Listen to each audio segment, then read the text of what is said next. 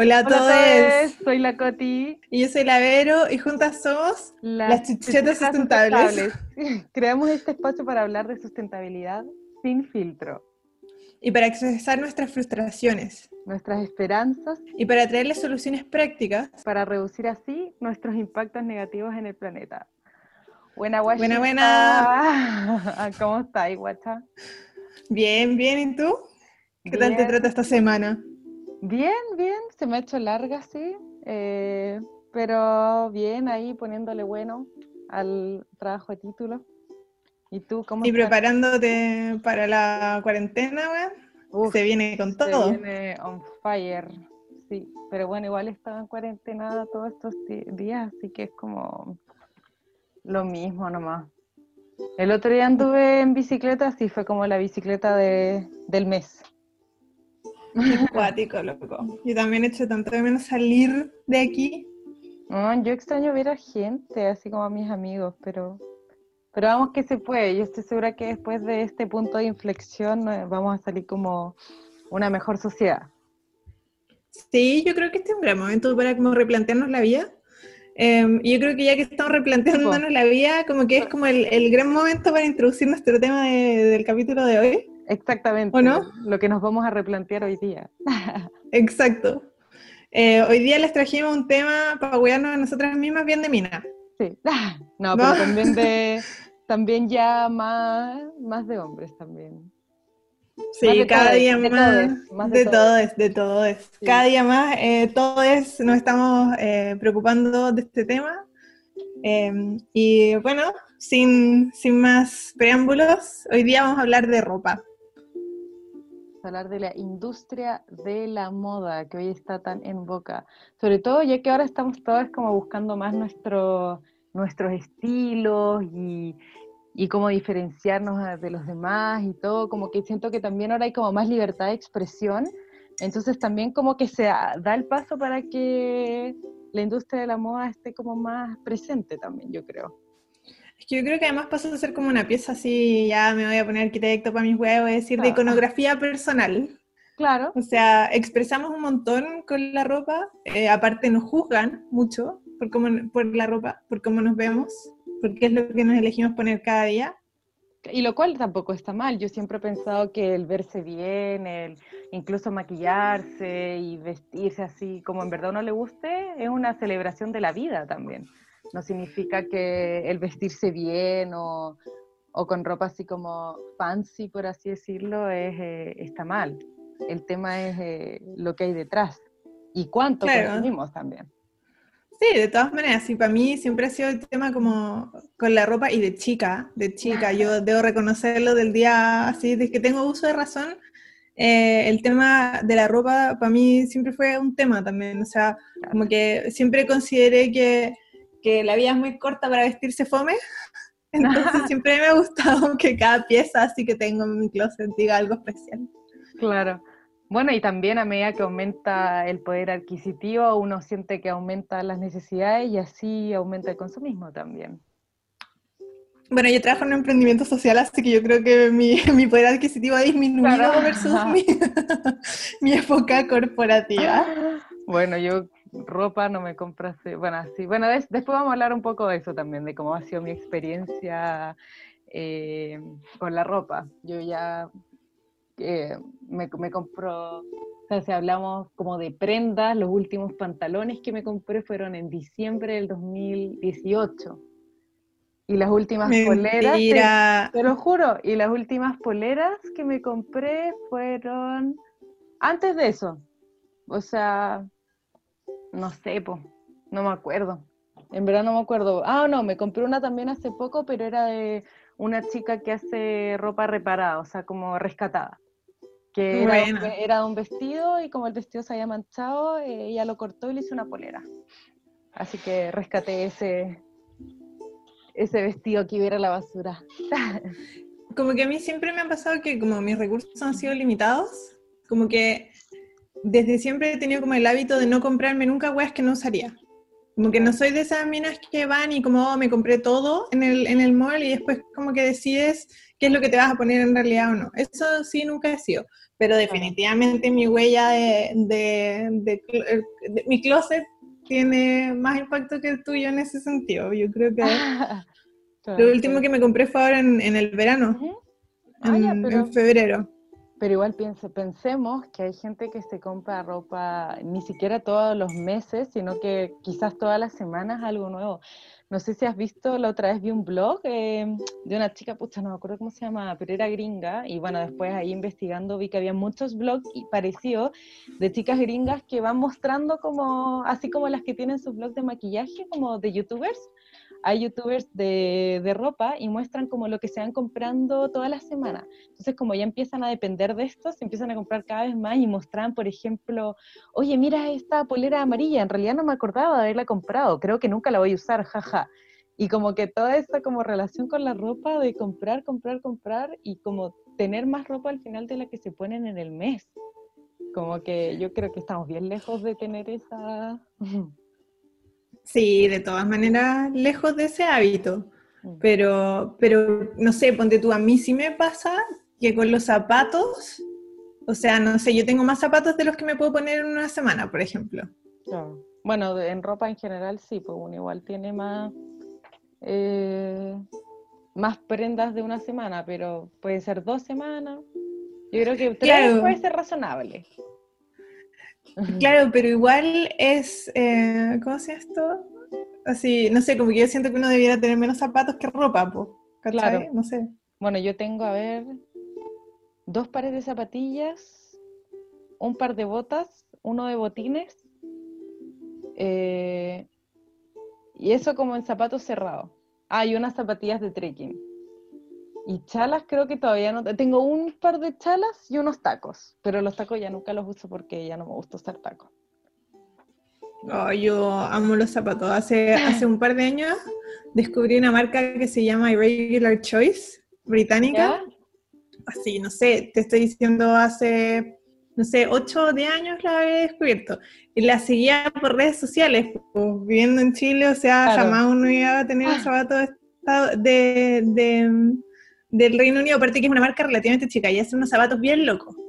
Em, así con flores, con chinitas, ponte tú, no sé, con mariposa, demasiado loco. Y yo les profesaba amor hace muchos años. Y mm, el año pasado, cuando todavía se podía salir de la casa, fuimos a Londres y yo así, bueno, primer lugar a donde fui, obvio, a la tienda de los zapatos a comprar un par de zapatos. Ah, y eso es como de que tienen muchos brillantes. Sí. son preciosos. Son una obra de arte, en verdad, esos zapatos. Son la cagada.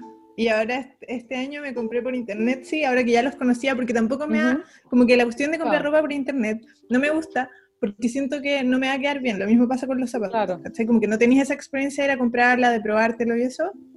Entonces, como que no, no me da confianza. Entonces ahora que ya los conocía, me compré unos cuando estaban en rebaja, que son así fucsia brillantes y tienen un taco cuadrado. Oye, eso nunca lo he tenido, como que nunca me ha llamado la atención. Quizás me despojé hace mucho de eso, como del sentir como aprecio hacia mis ropas. Creo que solo sentí una vez hacia una chaqueta que tenía el color perfecto y me la robaron en Barcelona. Así que fue como, eh, ya nunca me voy a encariñar con una chaqueta. y, pero nunca, nunca he tenido esa sensación. Pero sí me pasaba que cuando iba al mall, me angustiaba, como que si me tenía que probar ropa, era como empezaba a transpirar y tenía que ir al final con moño, casi que con unas toallas, así pañuelos para la frente, me daba mucha ansiedad y, no soportaba ir, no sé, a diferentes tiendas, como que si yo me, necesitaba comprar un pantalón, iba a una tienda y si me quedaba un pantalón era como ya, listo, como... Y mucho, y las luces me mareaban, todo. A mí lo que me pasa con el mall es como relativamente lo contrario, como que si yo voy al mall es como lo quiero todo. Deme uno de cada uno, envuélvalo para regalo y nos vamos. ¿Cachai? Entonces, como que para mí lo que, lo que me empezó a generar necesidad era esa necesidad. O sea, yo entraba al mall y, quería algo, lo que sea. Bueno, Siempre había algo bonito. ¿Has escuchado sobre el neuromarketing? Que como que el mm, ellos eh, estudiaron el, el cerebro para hacerte comprar más, porque al final ellos se dieron cuenta que cuando tú haces focus group, como, y le preguntas a la gente qué es lo que quieren, en verdad no, no sirve para nada, porque todo el proceso de compra viene del subconsciente. Entonces tú en vez de como hacerle una entrevista a la persona, le tienes que hacer una entrevista a su cerebro. Y eso se hace a través de estímulos que estimulan esta parte inconsciente. Y ellos lo que hicieron, eh, bueno, eh, se dieron cuenta que la decisión emocional era la que gobernaba el momento de comprar. Entonces, toda, cuando tú vas a un mall, tiene muchas cosas afectivas como siempre te hace sentir como súper, eh, todo tiene mucha emoción y bueno, las propagandas también, siempre de un yogur no va a ser como comer el yogur que está rico, es como te ponen una imagen de la familia que se había separado y se volvieron a encontrar y que, bueno, el yogur, se acordaron del primer yogur que se habían tomado cuando chicos y que era Soprole y ahora es la marca antigua, bueno, lo siento, dije una marca, ajá, pero, pero cualquier marca de yogur y y se acordaron de eso. Y eso es lo que te mete como toda esta afección y tú después vas al supermercado y como que ves un yogur y decís como, oh, qué romántico, y te dan ganas de comer un yogur. Entonces como que al final todo se mete en tus emociones. Y ahí, bueno, hay un eh, británico que se llama Tim Holmes. Bueno, a mí me, siempre me ha gustado mucho esto y siempre como sentía mucha ansiedad, eh, quise estudiar sobre el tema. Y él es de, de, Londres, de la Universidad de Londres, y él eh, descubrió, bueno, estudiando, descubrió que los arquitectos en los moles lo que hacen es hacer como un sistema de navegación constante en el individuo. Que él cuando entra se sume en verdad como en una sensación de navegación en que está ahí perdido y para orientarte eh, tienes que ver para todos los lados. Y ahí las, em, las tiendas aprovechan de ponerte muchos estímulos para que la gente como que se empiece como a atraer a los lugares y después eh, eso hace que se desoriente más, como que se hace más lento el proceso de navegación y después cada una semana las tiendas cambian como el orden de afuera para que la persona se vuelva a sentir desorientada. Y entonces, bueno, y ahí te aprovechan de, bueno, poner los colores brillantes, la iluminación, los carteles dinámicos, las ofertas, los anuncios, todo, pues todo eso va captando la atención y hace que se prolongue como esta sensación de, de navegar. Bueno, hay un tema también con, el, con la pérdida de la sensación de tiempo que te genera los espacios de compra. O sea, se, se sacan, no sé si algún, si te fijáis, casi todos los malls o incluso los supermercados hacen lo mismo. Reducen al mínimo cualquier acceso de luz natural, excepto a veces si es desde el cielo, o sea, así como una lucarna, ponte tú. Entonces, eso te hace perder una conexión con el tiempo que ha pasado, cosa que tú puedes estar la mayor cantidad de tiempo dentro del mall sin que te hayas dado cuenta. ¿Cachai? Oh, qué Bueno, sí, en verdad no podía estar ahora. Además que la única actividad que tienes cuando vas ahí es como es comprar. En verdad no hay otra cosa que puedas hacer en un mall o en un centro comercial que no sea comprar. Y ahí hablando de la parte de comprar también el proceso de compra, cuando una persona compra algo nuevo, el cerebro genera endorfinas, eh, todas estas como dopamina que son eh, las que se liberan, por ejemplo, cuando tenés relaciones o cuando te comí un chocolate, como que esa misma sensación se genera cuando compráis. Y Las hormonas del amor que le dicen. Bueno, y por eso también uno empieza a sentir esa sensación como afectiva con la ropa, porque también eh, se acompaña con un efecto negativo de cuando no estás comprando. Entonces, como empezáis a sentir, puede ser ansiedad, incluso hay gente que llega a sentir dolores físicos por no comprar ropa y que solo se pasan cuando compráis ropa, que eso se, es como, tiene un nombre, así como la adicción, pero no, no me acuerdo el nombre exacto. Pero también hay gente que compra como para suplir como una sensación desagradable que tienen en la casa u otras frustraciones. Como que o en el trabajo, o en también, caleta. Porque de, la, de la oficina que te vaya al molpo a, liberarte, a liberar tu estrés. Es que además comprar está tan bien pensado que también te da esa sensación de que como que estás ganando algo, como que tú compraste. Sobre todo cuando te ponen ofertas, porque siempre aparecen ofertas, entonces la persona piensa que le está ganando como al sistema porque compré algo que está rebajado, cuando en verdad antes estabas pagando muchísimo más y ahora eh, obviamente ellos nunca pierden, entonces te ponen como entre comillas la oferta y tú compras, más encima compras más, porque piensas que, que, casi que, que, la persona como el, el, vendedor te está, está perdiendo. Sí, caché que está, como ya habíamos hablado, creo, creo que el lunes nos pusimos de acuerdo que íbamos a hablar de la ropa, ya no me acuerdo cuándo fue. Pero, pero como que la semana yo empecé así poquito a poco a hacer un poquito de, de research, ¿cachai? Y me vi de nuevo, porque obviamente que he ah. visto como 10 veces, el, documental True Cost. Es buenísimo, nosotros también lo tuvimos que ver ahora hace poquito por una tarea. ¿Verdad? Es, la maravilla máxima. De ahí em, podríamos ver si compartimos con nuestros oyentes algún link para verlo. Bueno, yo desde que vi ese documental que me dejé de comprar ropa, por eso no, no había querido contar mi experiencia todavía, porque eso fue hace tres años. Lo vimos con Beltrán, que es mi actual pololo, ah, pero ahí lo vimos cuando recién fue una cita y vimos trucos y yo que bueno, llorando, llorando, sí. No, y mal, y así como, y me fui a mi casa, o sea, le dije, chao. De partida justo, la, como creo que el mes anterior me había comprado como harta ropa, o sea, a mí igual me gustaba la weá, no me compraba como todos los meses, pero igual me gustaba como su vez por temporada, no sé, de verano o invierno, tener como mi stock ya de chalecos de invierno, y que ponte tú, para mí el freno, eh, así, ah, y también me pasó eh, después de ver The True Cost que cambié como la cosa, pero el freno antes de ver True Cost nunca fue que ya no quisiera más ropa, siempre era, mm, ya he gastado mucha plata o ya no tengo más plata para gastar en ropa, ¿cachai? Bueno, y después si te, porque hay gente que tampoco tiene plata, pero después tenés la tarjeta de crédito, sobre todo que en Chile esa weá es súper como abusada, porque tenía un millón de bancos donde podéis tener un millón de tarjetas de crédito, y la gente se endeuda nomás y te compráis el zapato por cinco cuotas o la polera por 12 cuotas sin interés. Solo por sí, yo conozco, yo conozco un par de personas que luego tienen así 50 palos de deuda en tarjeta de crédito.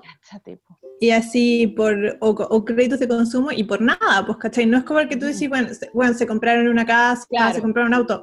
No, por ese tipo de consumo, por el consumo de la ropa, de que te compraste un nuevo celular porque te aburriste el viejo, y es que, o que te compraste... Y son los zapatos más lindos que hayas visto en tu vida y cómo no te los voy a llevar, porque cuando vas a ver otros zapatos así, ¿cuántas veces he escuchado esa frase, Entonces, yo, bueno, a mí, me pasaba que en ingeniería yo no, en verdad no tenía muchas amigas. Las amigas que tengo, que son bacanes, eh, eran como yo, mucho más sencillas, o sea, eh, mi mejor, mis dos mejores amigas, en verdad, son súper sencillas. Yo, creo que están más que yo, o sea, se compran menos weas que yo.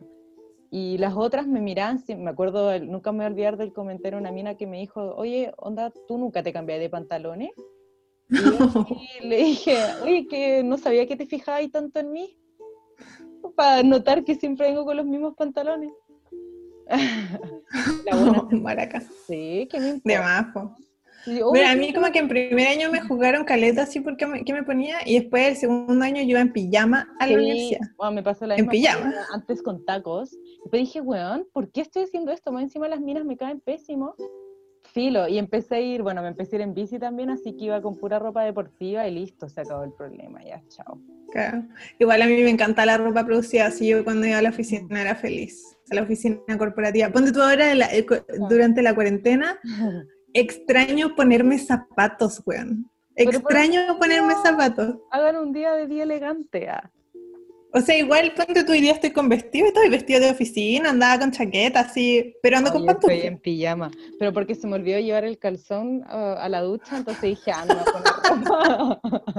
porque es lo peor, cuando se olvidó la ropa interior, es como tenéis que subir de nuevo, no, pijama. Así que, de va. Pero no, y eso, bueno, y... Mm, Igual es heavy porque como que está, así supone, cuando hablamos de que vamos a hablar de este tema y vamos a hablar del impacto social y mental, al final como que todos los impactos que estamos hablando ahora son sociales, pero como de, de, salud mental. Tipo, es heavy.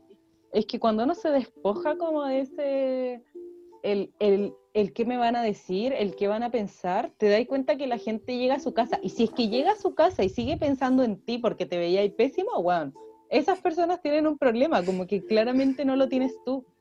Entonces al final... Sí, totalmente. Bueno, y hablan, y bueno, yo creo que así como volviendo a la parte como ambiental, yo creo que cada vez que compramos ropa, no por necesidad, sino que por impulso, porque cuando uno compra por necesidad, igual como que la pensáis más, como ya, se me rompió un pantalón, voy a buscar uno nuevo, quiero calidad, eh, te hay el tiempo. Pero cuando compráis por impulso, cuando vais al mall a ver qué hay y decís como, bueno, voy a comprar la web que me llame la atención, ahí yo creo que uno pierde esa conciencia y eh, te vuelves, bueno, eh, valga la redundancia, inconsciente del impacto que genera esa producción y de una mm. sola prenda en el medio ambiente y en la sociedad. O sea, de todas maneras. Bueno, es lo que estabas hablando tú, como que al final como nos están bombardeando todo el tiempo con estos como mensajes sobre que vas a ser, que te van, que la gente te va a amar, que vas a ser exitoso, que vas a ser feliz por todas las cosas que te compraste. En el fondo cada vez estamos consumiendo más, tratando de llegar a esa felicidad, a ese ser amado y a ese ser todo.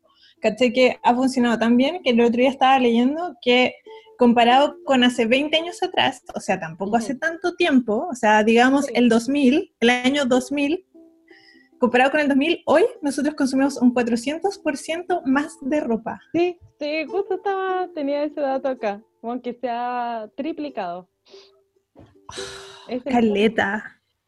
Y bueno, es que lo que tú decís... Es enfermo, sí si tú lo pensáis, todos son metas inalcanzables y están perfectamente diseñadas para que sean inalcanzables. O sea, las modelos de partida, incluso la modelo más raquítica, alta, perfecta, que ni siquiera se haya operado, en la foto está photoshopeada para que se vea inalcanzable.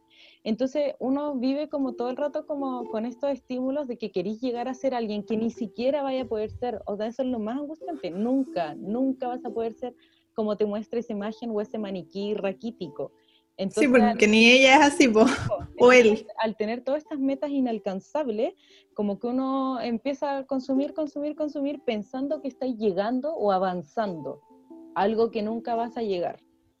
Entonces, claro, y al final, dale. No, dale, dale tú. Nada, que te decir que al final, en el fondo, eso que, que, nos han metido en la cabeza, que en el fondo el objetivo es solamente maximizar em, maximizar como la ganancia económica y se, y, se olvida de la economía de la naturaleza, de la economía de las personas en el fondo. Exacto, porque al final todas estas metas que más encima son inalcanzables, porque nunca, nunca vas a llegar, o sea, nunca vas a tener esa figura por más cosas que te hagas o nunca vas a tener la cantidad de ropa, entre comillas, suficiente, porque siempre te van a poner más metas inalcanzables, más vamos a contaminar. Y bueno, la industria de la moda es la segunda más contaminante de todo el mundo. sí, pues después, después solo de la industria del, petróleo. Sí, pues. Y eso es según la conferencia de la ONU sobre el comercio y desarrollo. O sea, estamos hablando de los big boss. Ah. Claro. Mira, solo por darte un ejemplo, bueno, este rubro utiliza, eran 93, no, 93 mil millones de metros cúbicos de agua al año. Y un metro cúbico, a mí siempre me cuesta eso, un metro cúbico son mil litros. O sea, son 93 millones de millones de litros de agua. Y además son responsables del 20% de la pérdida de agua, porque al final, para que las vitrinas siempre estén llenas, es lo mismo que pasaba con la comida en los supermercados. Para que todo esté muy lleno, tiene que perderse una cantidad. O sea, hay, hay asumir que hay ropa que se va a perder. Solo para tener. Tenéis que tener elección. Claro, tenéis que tener elección. Entonces, bueno, también cada año se tiran al mar, al mar porque están, eh, eh, ¿cómo se llama?, ubicados en países donde las leyes no son tan restrictivas. Entonces se tiran al mar medio millón de toneladas de microfibra. Estos son como 3 millones de barriles de petróleo. O sea, equivale a, o sea, siempre nos llama la atención cuando, no sé, se derrama un barco con petróleo pero todos los años eh, la industria textil está tirando medio millón de toneladas de microfibra, que son de la ropa que salió mal, de los restos, que para hacer una polea necesitáis un cuadrado, entonces te sobra unos pedazos, todas esas cuestiones al mar. Todo, todo, nada. Claro, y eso, eso sin ni siquiera hablar de que no todas las fibras que usamos para la ropa son, son biodegradables, ponte tú, no, sé, cualquier cosa que diga poliéster, polímero, cualquier cosa eh, acrílica todo eso es plástico y eso además, o sea, no solo la reproducción, sino que cada vez que lo lavas, va soltando microplásticos, microplásticos que, terminan en el marpo. Y después terminan en el pescado que de ahí te comiste si no eres, si no eres vegetariano o vegano. bueno, y para qué hablar de la industria del cuero, que también se bota, bueno, parte del cuero y también, eh, bueno, muchas toneladas de sangre, que eso no es muy ah. bonito hablar. Y muchos químicos que les ponen para estabilizar eh, el cuero también todo eso se bota al mar sin ningún eh, tratamiento. Y ya hablando de cambio climático, esta es la segunda industria que genera más eh, emisiones. Em, eh, produce más emisiones que todos los vuelos y los buques como de, de transporte juntos. Es como el 8%, sí, el 8% de emisiones de gas de efecto invernadero global. Y eso es solamente como la parte que se emite, bueno, también por el transporte, porque la ropa tiene que viajar de un lado para otro y todo. Y además, y por la ropa que se pierde, también emite un montón de, de porcentaje de gases. Sí, no, sí, es cuático. Y bueno, si seguimos así, el 2030 se proyecta que van a aumentar en un 50% todas estas emisiones. ¡Qué heavy! Y bueno, y todo... Y eso, Sí, dale. Y eso aún cuando hay un montón de marcas que, que te ponen así como la, la, línea sustentable, la línea, hay, hay una marca que me encanta, así como, me, me, me, encanta como el, así como lo nombra, que le pone la conscious line, ah, ¿cachai? Que es como la línea consciente. y, tú, y una vez yo dije, a ver, pues esa es la cuestión, una vez dije, ya, bueno, voy a, me voy a meter a investigar qué quiere decir, cuáles son los lineamientos del conscious line no tenía nada concreto, era como si vamos a hacer un mejor planeta, eh, todo será hermoso, todo será verde y todo será grandioso y la gente nunca será eh, abusada ni habrá esclavitud en la, eh, detrás de las máquinas de coser. Y yo así como, loco, y los números y el sustento y tu estrategia es clara, o sea, no sé, es heavy. Bueno, es que además da lo mismo si es que todas las poleras fueran, entre comillas, ecológicas, si es que seguimos consumiendo la misma cantidad como que si todas están hechas de mm, bambú, al final vamos a, si seguimos consumiendo cada vez más, vamos a tener al final todo el mundo tapizado en bambú y también va a ser un alto impacto. O sea, al final también son las decisiones como, como por qué compramos tanta ropa. Y ni hablar de, de, los residuos como plásticos, porque ya, por un lado la ropa está hecha de poliéster, pero para transportarla, cada polera viene envuelta en una bolsa de plástico, o sea, cada una. Y lo mismo que tú decías, de estas que te traen, ah, creo que no lo comentaste en el podcast, que habías dicho que había una página que... que ah, sí. Que, ¿cómo, ¿Cómo era? Que hay una página que no me acuerdo cómo se llama, pero la cosa es que tú te compráis por internet ropa, puedes comprar ropa, zapatos y accesorios, ¿cachai? Entonces te mandan todo lo que tú compras. Ponte tú que decís, ya, me voy a comprar 10 pantalones, pero el tema es que tú puedes devolverlo, ¿cachai? Entonces, eso, o sea, si te quieres comprar dos pantalones, ¿cachai? Tú puedes pedir 10, te llegan a tu casa, te los pruebas, te gustaron dos, de, obvio, te llegan en bolsitas de plástico y dentro de una caja que seguramente es una caja gigante, porque loco, obviamente eh, los 10 pantalones tenían que venir en una caja del tamaño del refri. Y la caja además forrada en plástico, ¿no? con una Normalmente vienen como con esas burbujitas adentro. Ay, las odio. ¿Cachai? Ah, odio. Bueno, la cosa es que tú después puedes devolver esa ropa, ¿cachai? El, tú decís que lo mandáis de vuelta, ¿cachai? El tema es que, que, tú podrías decir, ah, ya, bacán, porque en verdad te probaste dos, te quedaste solo con los dos, no está tan mal. El tema es que tenías el, duplicaste el impacto por, de, así, por, por, transporte, ¿cachai? Porque la ropa fue a tu casa y después se volvió, porque vas a saber tú dónde estaba, claro, ¿cachai? Y el tema es que la otra vez estábamos leyendo porque una mina de la oficina me decía, no, esta, esta es la mejor solución, porque yo decía que me cargaba a comprar ropa online, ¿cachai? Y me decía, esta es la mejor solución porque me lo pruebo y lo devuelvo si no me gustó. La mejor solución para tu comunidad. Y las dos nos pusimos en... Sí, pues para tu comunidad, obvio.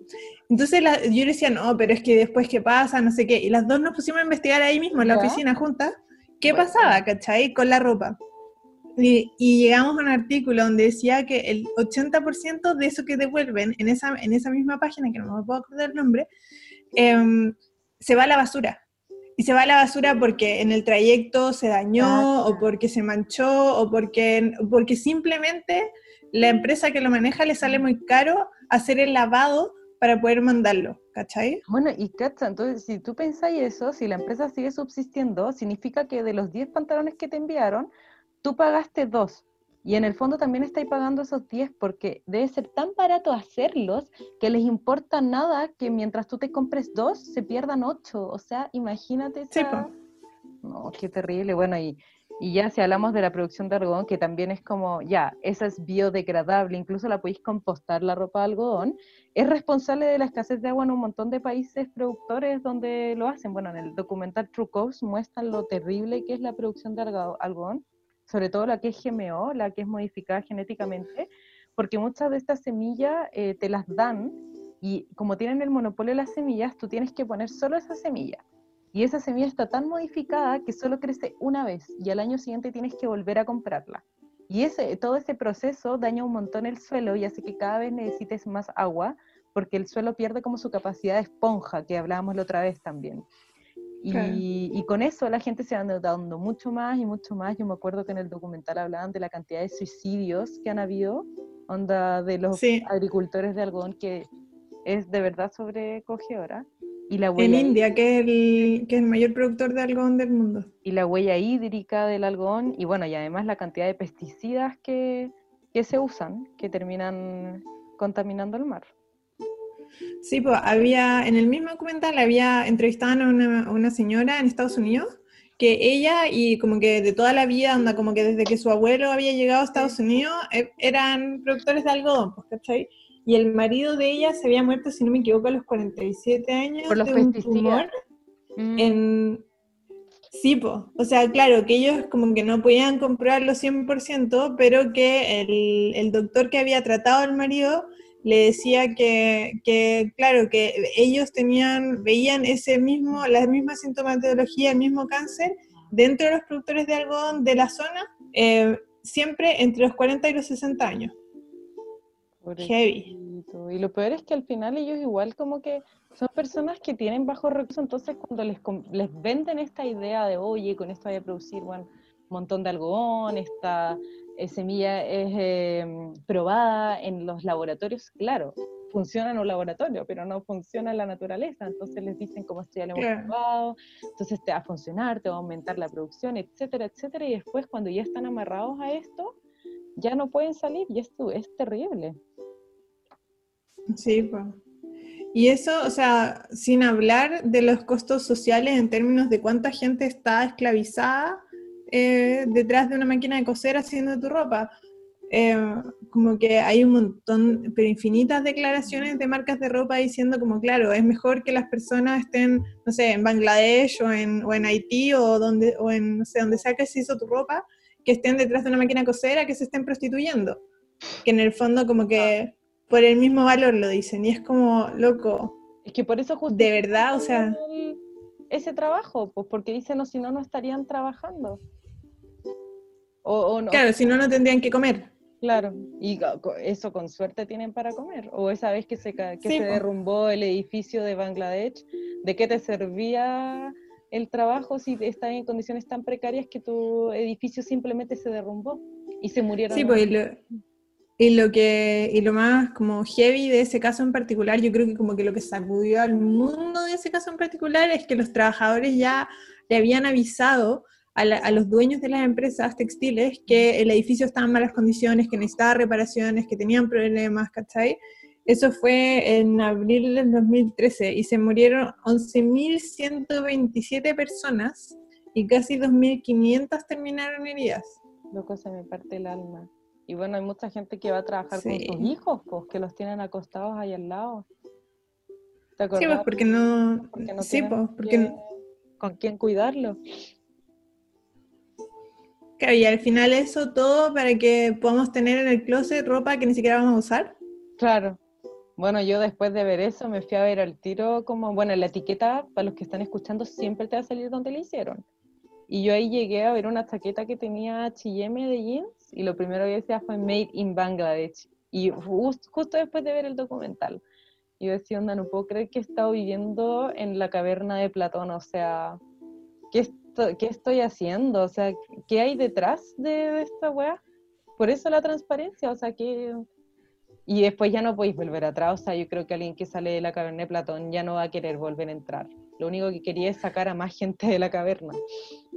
Sí, pues de todas maneras. O sea, si pensáis que hoy casi 25 millones de personas son víctimas de trabajo forzado, o sea, imagínate, es más que toda la población de Chile. Es como si tuviera a todo Chile, un Chile y medio casi, trabajando así forzosamente. Bueno, y es que se aprovechan muchísimo al final de que, uno, en los países en desarrollo las leyes son permisivas y la mano de obra es barata, y dos, hay un montón de inmigrantes, entonces les prometen muchas cosas. Creo que es como, les venden un crédito, creo que se llama, pero les retienen después los pasaportes, y ahí ya perdieron. O sea, se los retienen hasta nuevo aviso y esas personas son las más vulnerables.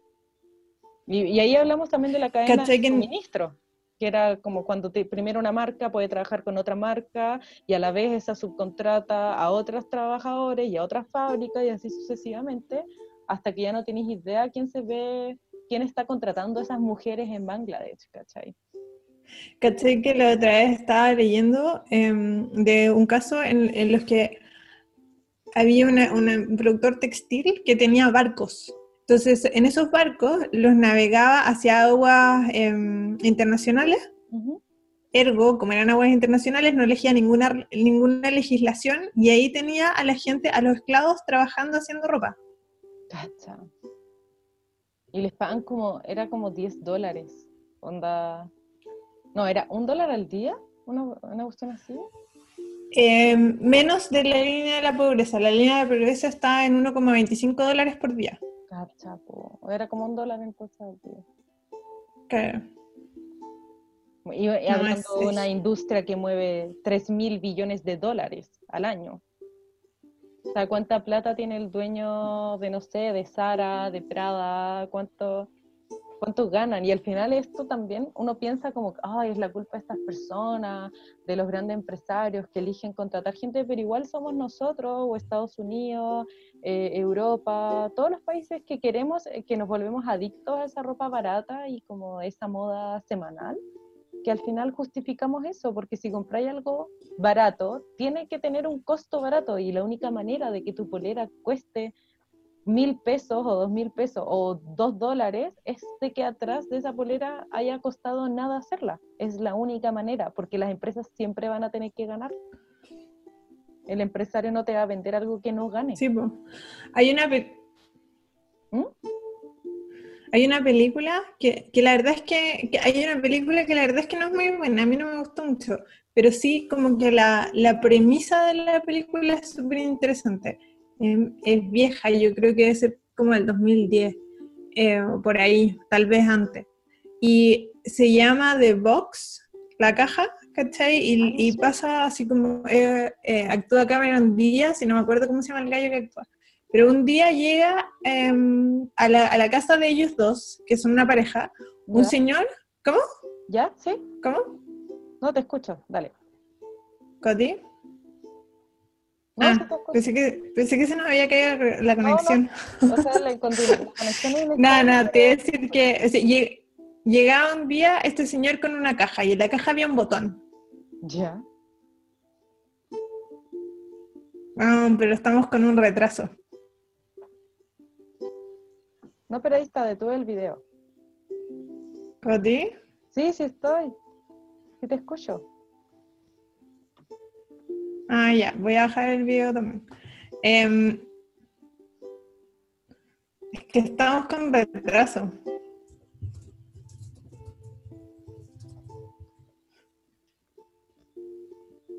No, ya no, bueno, ya, bueno, no importa. Ya, la cosa es que llega, em, llega el señor con una caja, con un botón adentro a, la, casa de esta pareja, y esta pareja está como con, problemas económicos, ¿cachai? Entonces el señor lo dejan entrar a la casa y el señor le explica, cuando, eh, si ustedes abren la cajita y aprietan el botón, alguien que ustedes no conocen se va a morir. Ustedes no lo conocen, sus amigos no lo conocen, su familia no lo conoce, nada, no, tiene un impacto en nada de su vida. Pero si aprietan el botón, se va a morir. Si aprietan el botón, además, yo les voy a traer 15 mil dólares, creo que eran. Y ellos estaban súper apretados de plata. Entonces se pasan como toda la película eh, como tratando de decidir si van a apretarlo o no van a apretar el botón, ¿cachai? Y yo a veces siento que esto que hacemos nosotros con el tema como de la, de la ropa o del consumo en general es que nosotros estamos todos los días eligiendo si apretamos o no apretamos el botón, ¿cachai? Porque si uno entiende el impacto social y ambiental de las cosas que, que consumimos, en el fondo estamos efectivamente apretando o no apretando el botón, ¿cachai? Claro. Espérate, ¿me escucháis, cierto? Sí, te escucho ah, perfecto. Claro, es que sí, es eso, porque de hecho cuando te dicen, no sé, pues, ya compra todo lo que quieras y después dona, por ejemplo, ropa, también eso no es una solución. No sé si te acordáis, eh, también en el documental, siempre lo voy a citar porque está demasiado bien hecho, que en Haití había, era donde llegaba toda la ropa como donada y que había onda, una cantidad, pero cerros de ropa que también como está hecha de plástico contaminaba los cuerpos de agua. Entonces, que al final decían como por favor no la donen.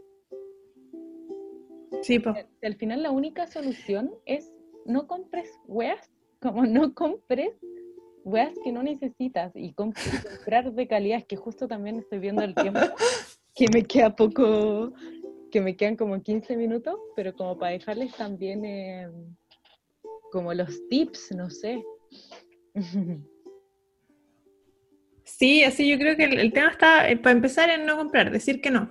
Eh, tú necesitas el año pasado que se hizo tan famosa esta mina la Marie Kondo, que hablaba así como de que, de que votes todo lo que no te produce eh, felicidad, ah, la como loco. Sí, y como que agradecele además por lo que te dio. Y yo así como loco, simple, no compres mierda y no vas a tener mierda en tu casa para votar, corta. soy minimalista, pero desde la raíz de lo que, desde la raíz, o sea, ¿por qué, de, de, partida preguntarte, ¿por qué estás comprándote tanto? O sea, ver tu closet y decir, onda, tengo pantalones, tengo poleras, tengo polerones, como por qué quieres comprarte más. ¿Por qué? Y de bueno, y, y saber qué hay detrás de lo que estáis comprando, o sea, no, todo tiene consecuencias. Como que el comprarte mientras más cosas, pues más cosas, más consecuencias van a tener, y mientras, y después ya más encima si no las usáis. Sí, al final es fundamental ser consciente con lo que uno consume y, y, cada vez más aprovecharnos de que en el fondo hay mucha más tecnología, eh, estamos mucho más fácil es mucho más fácil conectarnos, entonces en el fondo podemos juntarnos y demandar transparencia. Claro.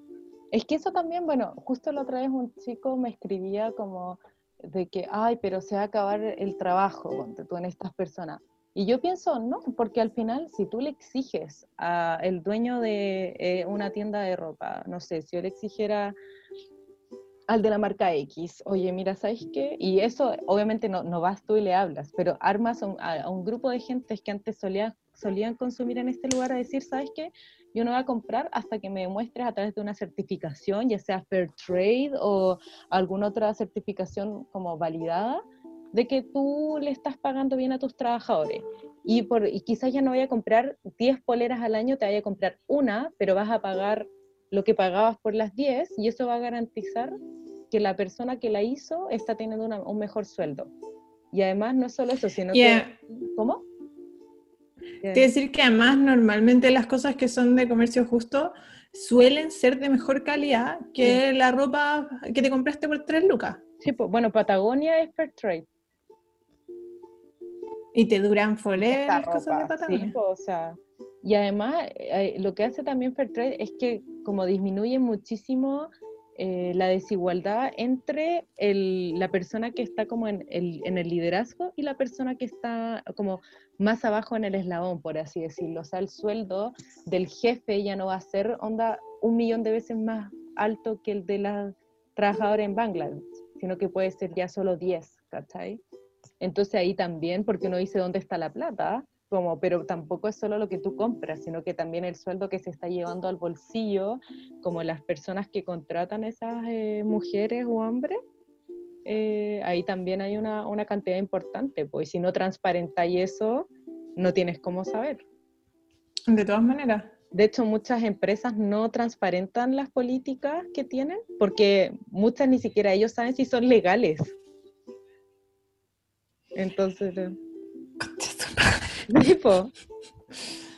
Si al final las cadenas son súper Es que porque si compráis una polera que fue hecha en Bangladesh, obviamente no vayas a saber lo que hubo eh, entre medio. O sea, al final también otra invitación es comprar también a, a, personas más locales también, que te hacen las cosas que tú sabes que las hacen con cariño, con dedicación, con tiempo, con telas escogidas. Yo tengo muchísimas marcas, conozco mucha gente que hace ropa de ropa rescatada como, como alguna polera vieja, claro. o los zapatos, donde me compré esos zapatos eran unos chicos que reparan zapatos antiguos, entonces esas alternativas van a ver.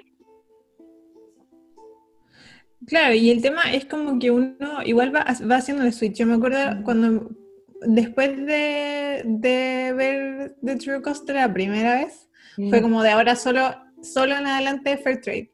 Claro. Y donde vivía yo había una tienda que, que, vendían cosas de comercio justo, una sola. Y al principio así como, loco, en verdad no tengo que elegir, pero después como, en, como todo el tiempo que me estoy ahorrando, porque claro, en verdad necesito un pantalón, porque mi pantalón tiene un hoyo en el topo, entonces va a la tienda donde hay cinco buenos pantalones que te van a durar, que sí, te van a salir más caros, pero te van a durar, ¿cachai? Y sabes que no hay nada explotado detrás, que además normalmente tienden a ser de, de, por ejemplo, no sé, en el caso de unos jeans de algodón orgánico, ¿cachai? Que también eso nos olvidamos, o sea, nos olvidamos del tema que, de que lo que tenemos puesto está en contacto con nuestra piel todo el tiempo, ¿cachai? Y, es, y, no, y no nos hacemos como, no tenemos como ninguna reflexión sobre qué implica eso, o sea, todos los tóxicos, todos los químicos que se pusieron en tu ropa están entrando a través del contacto con tu piel a tu cuerpo. Ay, ya me dio nervio. me sí. Pero sí, yo creo, claro, esos son como los pasos. Primero hacerse consciente y si vaya a comprar, primero ya como comprar cosas fair trade o comprar menos. Eso ya es como como si ya vaya a comprar menos el paso número uno. Sí, comprar menos de, y, y que quítate como esa, eh, quitarse ese pensamiento de que hay alguien que te está como validando, porque yo creo que no hay nada más importante que, que uno nomás te valida a sí mismo, como que, como que te preguntes quién quieres ser tú en tu vida y quién tú quieres que te valide, porque quizás te estás eh, estresando porque no te valía la mina, que a mí me pasa eso, como la mina pesada ingeniería, después dije, pero ¿qué me importa ella si más encima me cae pésimo? ¿Por qué quiero que me valide ella? como yo quiero que me valide, no sé, por mi familia o mis amigos, y ellos probablemente mis amigos no van a ser los que me van a querer solo porque me he visto con ropa diferente todos los días. Lo más probable es que al contrario, me van a querer si es que tengo mi estilo con mis seis prendas y punto, se acabó.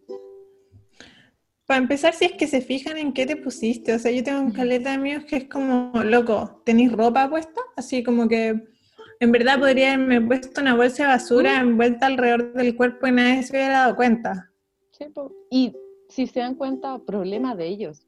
Y eso ya en, todas las cosas de la vida, yo me acuerdo cuando los tíos me preguntaban como, ay, ¿por qué no estudiaste una carrera que, qué sé yo, por qué ambiental? Y yo es como, loco, si tú estás en tu casa tomándote un té pensando por qué la Coti está estudiando ambiental y no medicina, bueno, onda, qué pena tu vida. Si no tenéis vida prácticamente porque tenéis que pensar en mí. Así que no voy a tomar ninguno de sus comentarios porque cuando ustedes estén todos muertos, yo voy a ser la que va a estar infeliz estudiando medicina.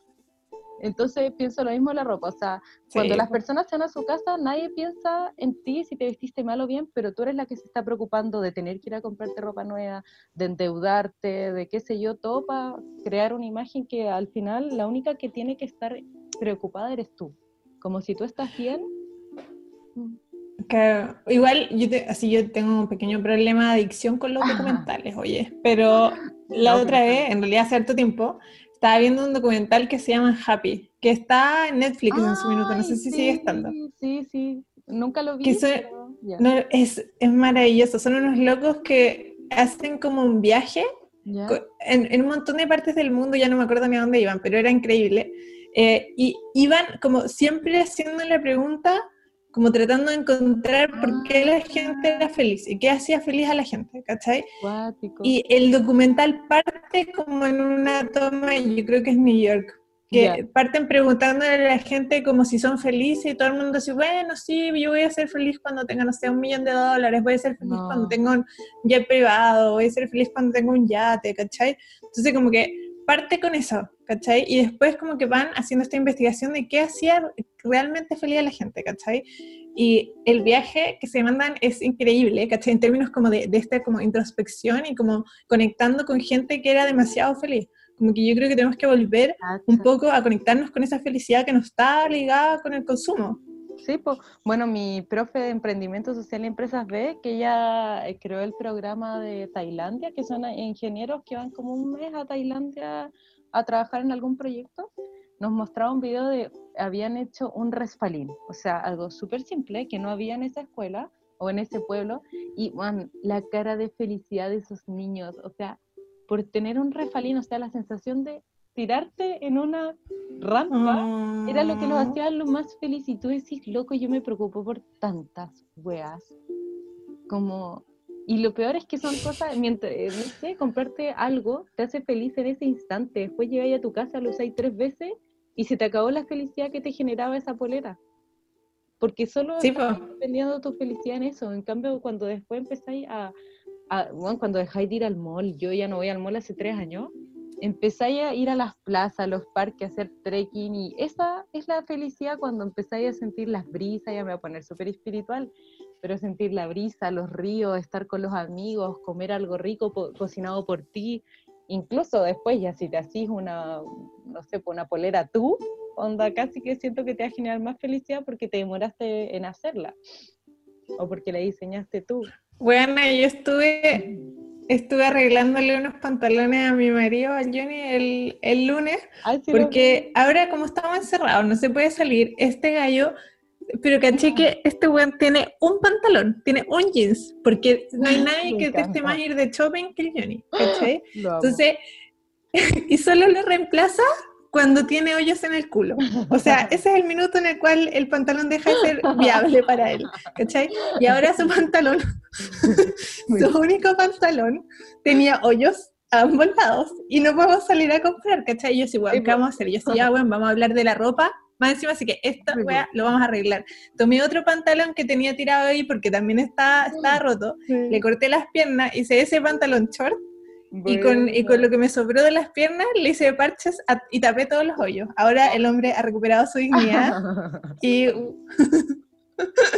y está feliz. Y me dice así, bueno, soy feliz con mis pantalones nuevos. Y sigue así. Bueno, yo igual dejé de comprarme hace rato pitillos porque se rompían. Si la weá tienen, al final te aprieta la cuestión y uno igual hay días que te hincháis, qué sé yo. Entonces ahora todos mis pantalones son anchitos o calzas. Y bueno, duran infinitos porque en verano se te gastan. Como. Y más. ni siquiera tienen que ser la mejor calidad de pantalón, onda, con que sean sueltitos, ya no los. No los como. No los tironeáis. Ay, no sé, a mí me cuesta harto encontrar pantalones como por un tema como de comodidad. ¿Cachai? De hecho, me gusta el pitillo porque no está como en tu camino. Claro. No, sí, sí, igual. Como que no, no sé, yo soy seca para sacarme la chucha. Ah, ah, bueno, yo ¿Cachai? Tenía una unos pantalones. ¿Cómo? saqué la chucha en la calle con unos pantalones gruesos porque como que se me engancharon en las zapatillas y me, me saqué así pero directo a la, la, la cara en el asfalto. Me dio tanta vergüenza. Sí, bueno, yo tengo como unos patas elefante que tienen como 10 años, que los amo con la vida, pero cada vez que me los pongo, onda, si me los pongo con tacos me saco la chucha, porque como me quedan un poco largos y bueno, de pajera que nunca le he arreglado, nunca los he cortado, ¿cachai? Entonces se me han enganchado los tacos como con el ruedo y me he sacado la chucha como cinco veces, bueno, así como, bueno, onda, como saco de papa.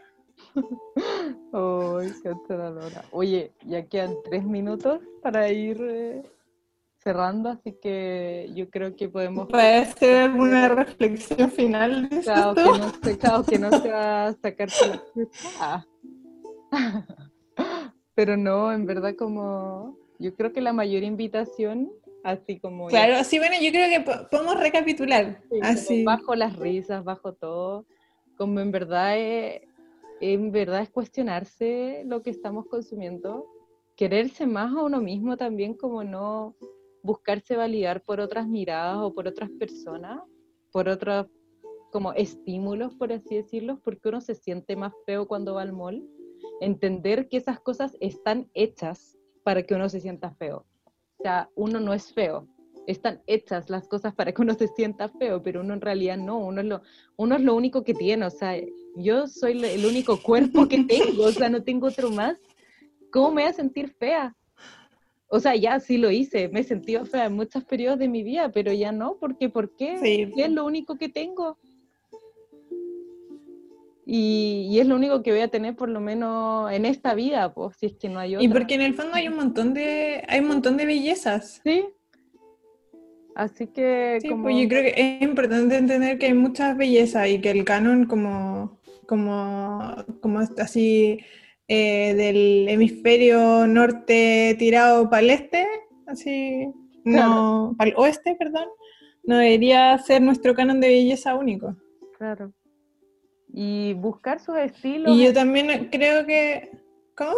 No, eso era como dale, dale. el estilo de uno, pero que no se base en el consumo y en, y en el daño al final al medio ambiente y a otras personas, como uno puede desarrollar un estilo sin tener que comprarse cosas todos los días, o sea.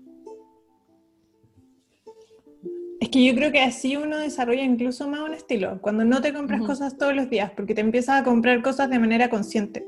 Entonces, si te vas a comprar algo, te preguntas, ¿esto realmente es algo que yo sí me quiero poner? Entonces, cuando ya haces esa reflexión, yo creo que tienes un gran territorio ganado. Y por otra parte, como que, de, nuevo, como hacer hincapié en el que, o sea, hoy están todas las condiciones para que como sociedad vayamos demandando transparencia, para que vayamos pidiéndole a las marcas que nos digan realmente eh, cuántos están pagando a sus empleados, eh, cuántos son sus impactos ambientales, cuánto, eh, cuánta huella de carbono tienen, cuánto, cuál es su huella hídrica. O sea, hoy no tenemos por qué vivir en el 1800. Claro. Esa no es excluyente. Exacto. Claro, bueno. Y yo creo que ¿Cómo? No, tú. Que... Te, iba a decir que, te decir que para despedirnos podemos, podemos decir que el otro próximo capítulo también vamos a estar probablemente con algunos invitados, así que ah, eh, eso va a estar sumamente interesante. No vamos a ser nosotras dos chucheteando solas. Claro. Y bueno, recuerden siempre, como dije la última vez, que, que no dejen de hacer algo porque piensen que es poco, como hagan todo lo que puedan, que en verdad la ropa es algo súper potente y que no vemos. Y en, ese, en esa elección, como ahora estamos en cuarentena, el mejor momento para empezar a reflexionar esas cosas ya que nadie te está viendo como, o nadie te está validando, por así decirlo, como en verdad la ropa es algo que no vemos y que tiene un impacto tremendo y que si ustedes cambian ese hábito van a estar, haciendo el medio aporte como al mundo, como podemos cambiar el mundo si, si cambiamos como la moda, que la industria de la moda que hay hoy en día. De todas maneras, de todas maneras. Así que eso. Ya, guachita, para que no llegues tarde a tu próximo compromiso. Sí, de hecho ya estoy tarde, pero filo los dejamos, sí, los dejamos invitadísimos a nuestro, a nuestro próximo capítulo y por supuesto a contactarse con nosotras a través de redes sociales por si tienen preguntas, si necesitan sugerencias, si quieren saber algo o si se les ocurre una idea para nuestro próximo podcast. Ya saben, arroba mejor punto tarde punto que punto que nunca. Ah, no lo hice. y arroba en light que estén muy bien. Chao, guachita. Que estés Un abrazo. Un abrazo. Y Chao. Adiós.